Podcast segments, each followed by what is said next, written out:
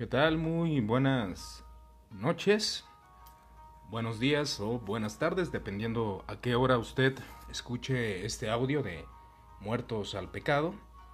Agradezco su amable atención en este gran domingo, Día del Señor, donde tuvimos el privilegio de poder congregarnos, de poder estar eh, al lado de nuestros hermanos en Cristo y vaya, es, bastante importante y bastante bueno que podamos tener esa relación con los cristianos, porque es, un, es parte integral de la tradición cristiana que tenemos.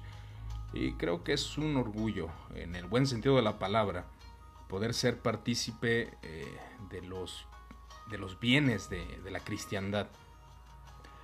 Y en esta ocasión eh, he estado compartiendo un tema basado en varios textos de varios estudiosos del eh, Nuevo Testamento.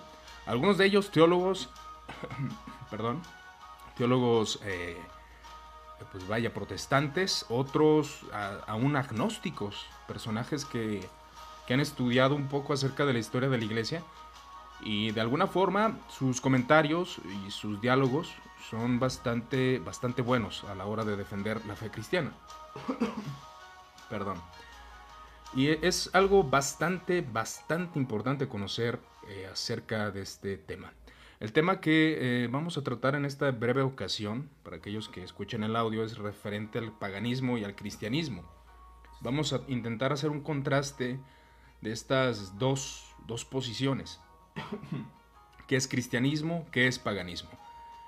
Eh, en, la, mm, enseñanza ah, pasada o en la exposición pasada hablamos de dos exponentes, tanto Constantino como Pablo, mencionando cómo era, cuál era el medio que ellos utilizaron para poder propagar el Evangelio. El apóstol Pablo, como sabemos, en cualquier denominación, en cualquier iglesia, no solamente fue un simple exponente, el apóstol Pablo fue el converso más significativo de todos los años. Muchos tratan de equiparar a ciertos teólogos, ah, pero nos damos cuenta de que realmente eh, el apóstol Pablo, después del Señor Jesucristo, es uno de los más conocidos, uno de los más estimados por la Iglesia Católica, por la Iglesia Protestante, y fue el más importante y siempre ha sido el importante de la Iglesia primitiva. Él fue el converso cristiano más significativo de todos los tiempos. Si usted habla del apóstol Pablo en cualquier denominación cristiana, va a tener valor lo que el apóstol decía y enseñaba. Eh, el Pablo no, no comenzó el cristianismo, los cristianos ya estaban predicando acerca de esto.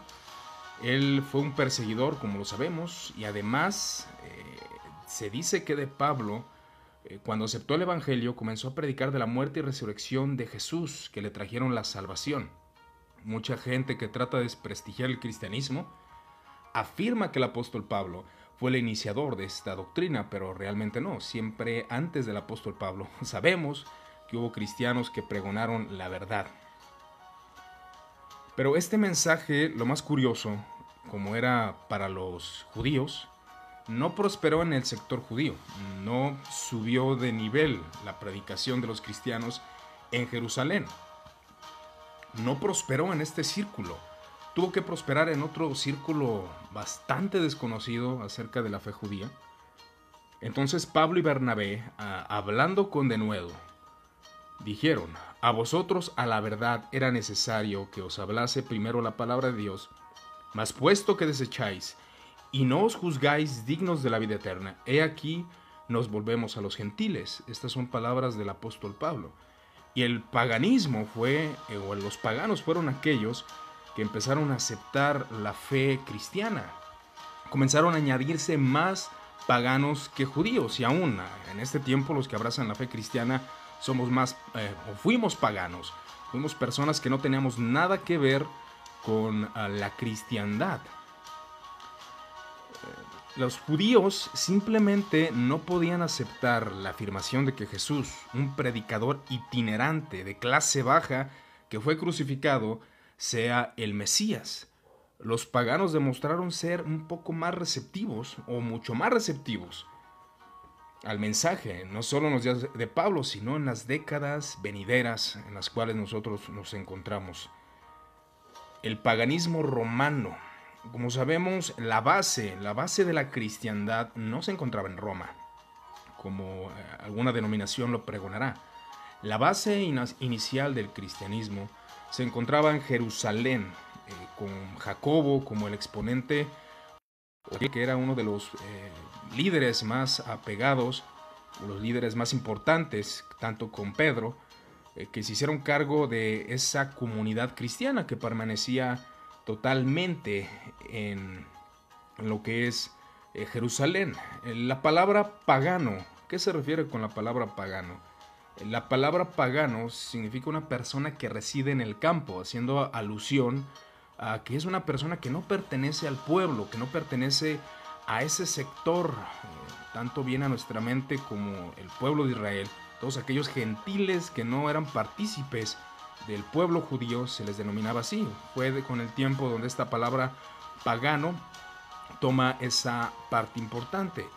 La idea en este caso es que a medida que el imperio se cristianizó en el siglo IV eh, y más tarde la gente sofisticada de la ciudad era más propensa a ver la clara superioridad de la fe cristiana y por eso aquellos que no pertenecían a lo que era ese pueblo, a esa fe cristiana, se les conocía como paganos. Ah, entonces la palabra pagano daba alusión a una persona supersticiosa, a una persona ignorante, a una persona que no abrazaba costumbres rectas, que era totalmente alejado de la, de la verdad. Em, el paganismo, ¿en qué consiste, hermanos? El paganismo es bastante curioso porque hay una diferencia muy grande acerca de lo que el paganismo es, lo que el paganismo significa. El paganismo no es como la religión cristiana. El paganismo no es un sistema coherente de pensamiento, creencia y práctica. No es un conjunto de puntos de vista teológicos como la cristiandad. Los protestantes tenemos nuestro punto de vista teológico, eh, los padres de la iglesia tenían su punto de vista teológico, pero los paganos no, hermano. con los paganos no existía la herejía, no existía lo que era la, la, opinión equivocada de los dioses. No, no había eso, hermano. Cada quien podía creer lo que bien le pareciera acerca de su Dios y de su religión. Entonces los puntos de vista acerca de un ser divino no eran importantes, no eran realmente necesarios para la iglesia, para los paganos. Eran, eran opiniones totalmente diferentes, cada quien creía lo que bien le parecía ellos no abrazaban un compendio de enseñanzas escriturales como los cristianos. No tenían rituales eh, en sí para, rituales prescritos para eh, afirmar cómo debería, debería, de ser la liturgia de la adoración de Zeus, de la, de la adoración de cualquier otro dios. Entonces, lo que son las religiones paganas no calificarían en lo que nosotros conocemos como religión. No calificaría porque no tienen dogmas eh, era muy difícil que hubiera un ataque contra el hereje, contra Zeus, o el hereje contra cualquier dios, eh, contra el sol invictor, etc. No había eso, hermanos. Eso es algo de la iglesia cristiana y del judaísmo. Y es algo que vamos a, ver en cuanto a la referencia de, esos puntos. Eh, las grandes historias que se contaban acerca de los dioses solamente eran grandes historias, no eran dogmas. No eran unas sagradas escrituras que tuvieran de algún personaje o de alguna divinidad. No, realmente no, hermano. No había eso. Eso es netamente del cristianismo. El basarse en un sagrado libro es solamente del cristianismo. Como tal, los mitos formaron la base de, buena, de buena parte de la literatura antigua. Formaron parte del teatro, formaron parte del arte, pero no eran la base teológica de los conceptos divinos. No lo había. No había algo que fuera equivalente a las Sagradas Escrituras judías eh, o al Nuevo Testamento. No lo había. El paganismo no era una organización como el cristianismo, hermano. Por eso eh, al, al principio en un audio comenté que el cristianismo fue quien organizó cómo debería de manejarse la religión en muchos aspectos. Para empezar, las religiones romanas, como todos lo sabemos, son politeístas. Aceptaban la existencia de otros dioses y eso es muy importante reconocer. Ellos aceptaban la existencia de otros dioses.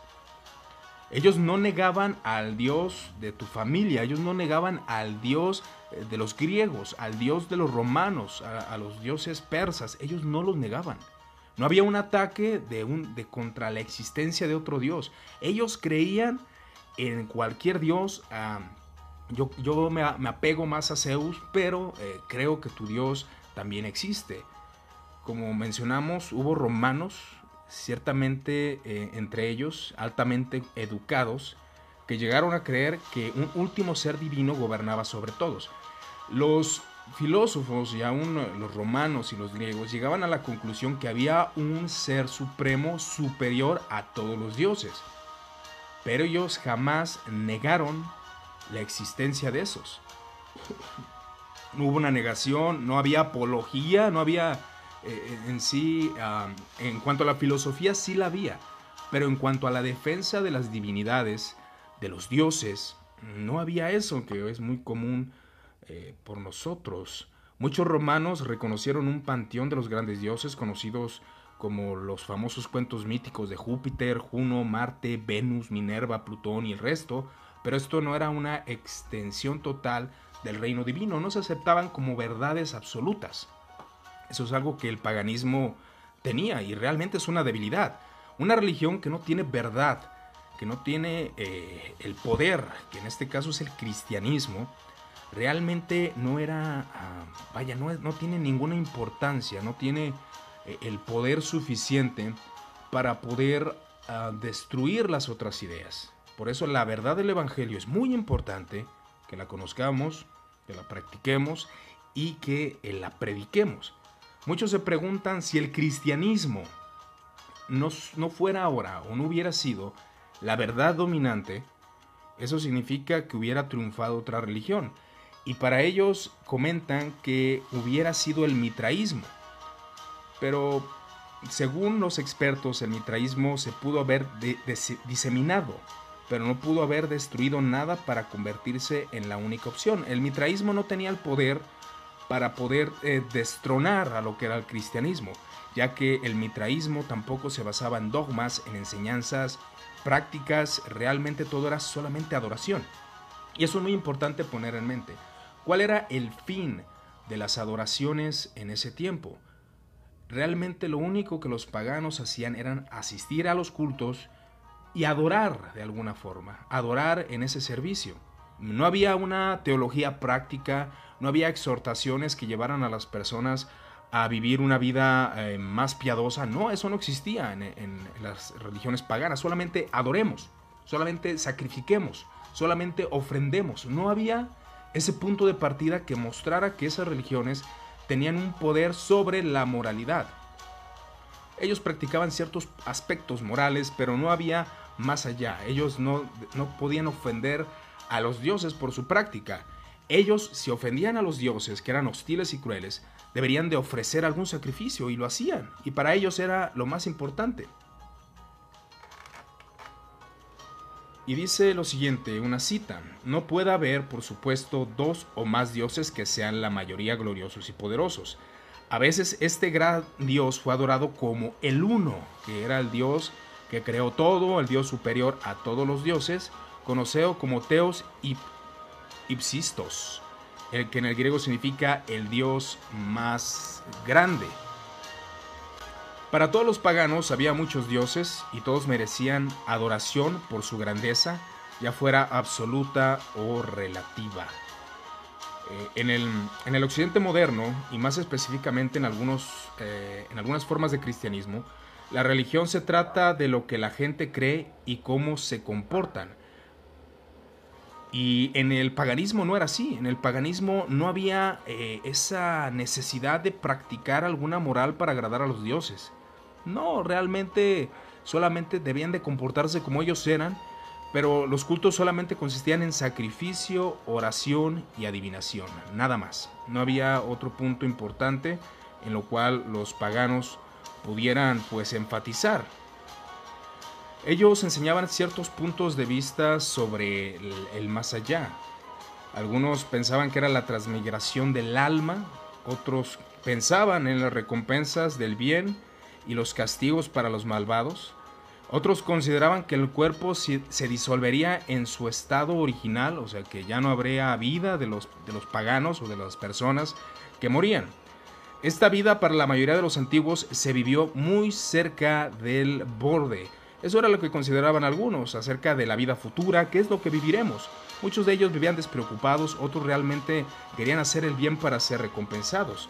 Los dioses adorados adecuadamente le darían a la comunidad y al individuo necesario para sobrevivir y prosperar. Pongamos en mente que estamos en un tiempo donde la medicina no es algo conocido. los paganos, las personas, dependían de la adoración de los dioses para obtener salud, para obtener riqueza. Y ellos los adoraban, ellos buscaban adorarlos adecuadamente, pero solamente ofreciendo, ofreciendo cosas. No en una vida práctica, realmente eso no era lo que, lo que los paganos hacían. Eso es muy importante tener en mente porque eso es lo que hace que el cristianismo tenga gran poder, el cristianismo sea una religión totalmente diferente a lo que en ese tiempo se eh, predicaba con todos aquellos exponentes de las diferentes religiones. Algunos eruditos han argumentado que la religión antigua se refiere principalmente a evitar la ira de los dioses, no había otro propósito. Los paganos solamente querían evitar la ira, querían evitar que los dioses no los favorecieran. Esa era la lógica principal detrás de la persecución romana de los cristianos. ¿Por qué fue la lógica? Eh, como algunos de ustedes ya han escuchado, en el tiempo de la iglesia primitiva se conocía que a los cristianos se les perseguía porque ellos estaban provocando la ira de los dioses, porque estaban negando las otras divinidades. Ese es el problema los paganos eran bastante tolerantes, aceptaban toda enseñanza, no había que verdad o mentira, todo era aceptado, todo era obtenido eh, para la religión y para el bien común, todo era tolerable. Pero cuando llega el cristianismo, que es intolerante a los otros dioses, esto provocó la ira y la persecución hacia los cristianos. Ese fue el motivo. Dice Tertuliano lo siguiente, piensan que los cristianos son la causa de cada desastre público, de cada aflicción con la que se visita a la gente.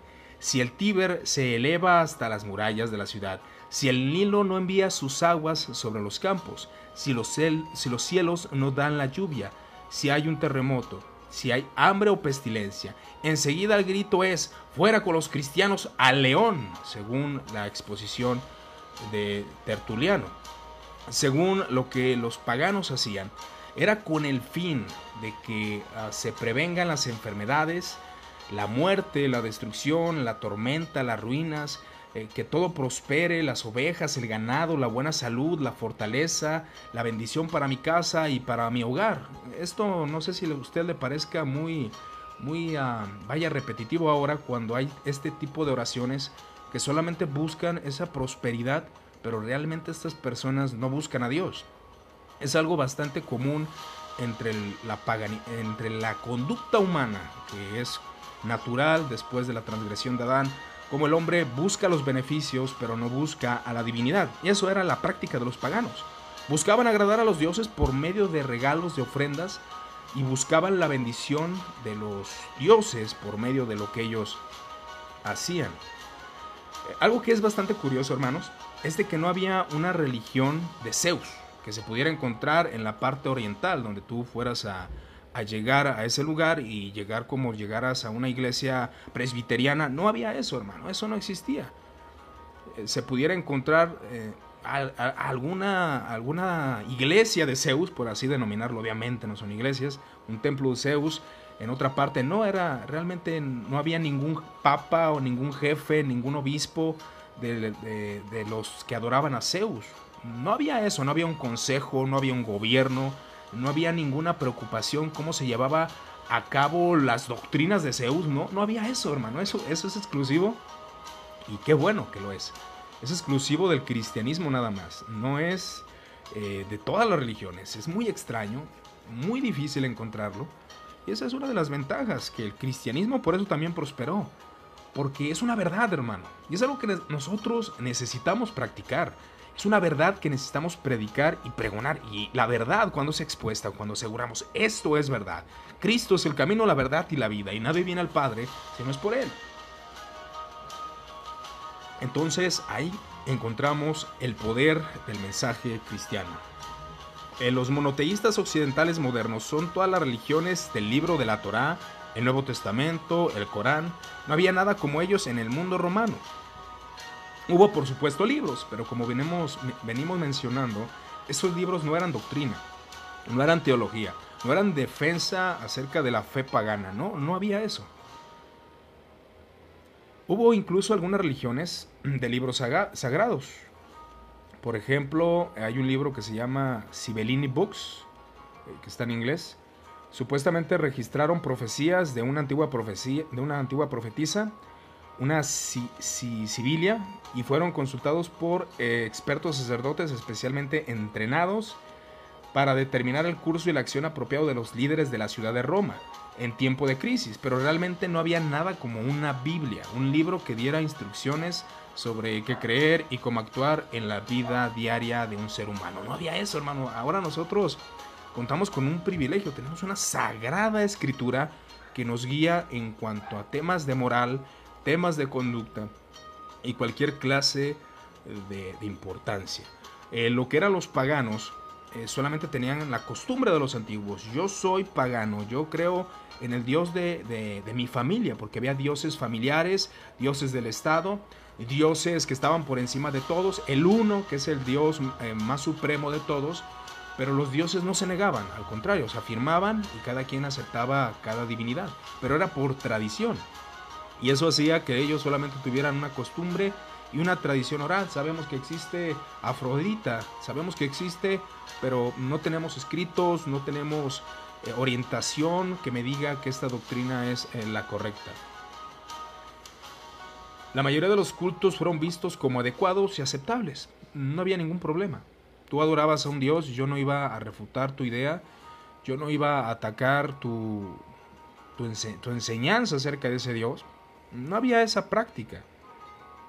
Si las prácticas religiosas se consideraban solamente peligrosas, el Estado sí llegaba al momento en el cual consideraba que una práctica religiosa era peligrosa, cuando esta era un problema social que podría afectar a otros. ¿Qué tal, Saúl Torres? Un saludo, hermano. Gracias por tu comentario.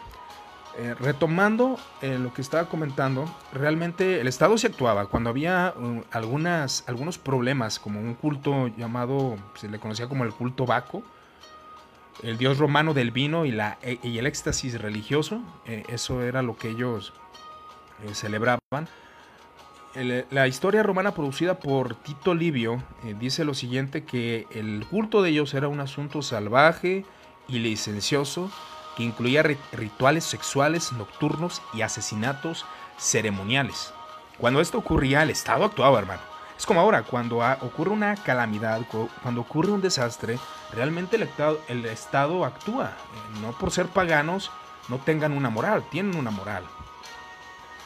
Entonces todo culto salvaje eh, sí ya caía en la negación, ahí ya se atacaba ese culto porque ya estaba transgrediendo la moral.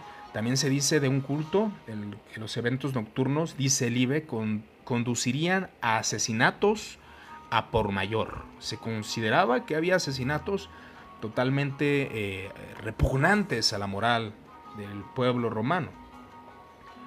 En resumen, aunque por los estándares modernos la religión romana era increíblemente diversa y tolerante, no era infinitamente así, había límites los límites fueron establecidos por las normas sociales eh, normales y aceptables. Eh, ¿Qué era lo que se practicaba en estos cultos? ¿Y qué era lo que era rechazado por los paganos? Había una algo que ya caía en, el rechazo. Eh, sí, sí se aceptaban todos los cultos, pero también ya había opiniones las cuales decían, esto ya no está bien. consideraba la opinión dominante como la del margen, Consideraban que había cosas no autorizadas, esotéricas, secretas, nefastas y peligrosas. Todo el paganismo que representaba eso, eh, por el mismo paganismo, era atacado. Ahí sí. Cuando no transgredía esa moral era respetado y aceptable, pero cuando transgredía la moral de esa, eh, de la moral de Roma, de la moral del pueblo, ahí sí atacaban. Atacaban lo que era socialmente prohibido eh, y lo que era eh, demasiado ilícito. también se le conocía todo lo que era místico de manera donde había engaños, donde había robos, donde había maldades todo eso también era rechazado por el paganismo, hermano. Es, como cuando un. Cuando, cuando alguien, no sé si a usted le pasó, pero cuando.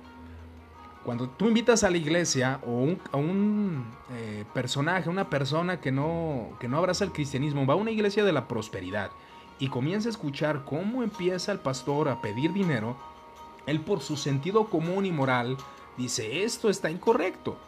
Bueno, los paganos tenían también esa cualidad moral, como todos como todos los seres humanos. Había una, práctica que se le conocía como las tablillas de las maldiciones. Una persona invocaba un ataque divino en contra de lo que es otra persona, eh, con el fin de hacerle mal. Dos extremos religiosos fueron ampliamente desaprobados tanto a nivel estatal como popular, el ateísmo y la superstición, que fueron atacados con el fin de poder vencer todos estos males. Eh, desafortunadamente la persona supersticiosa piensa que todo está, eh, todo lo que pasa se merece porque es odioso para los dioses. Y esto caía en un fanatismo rechazado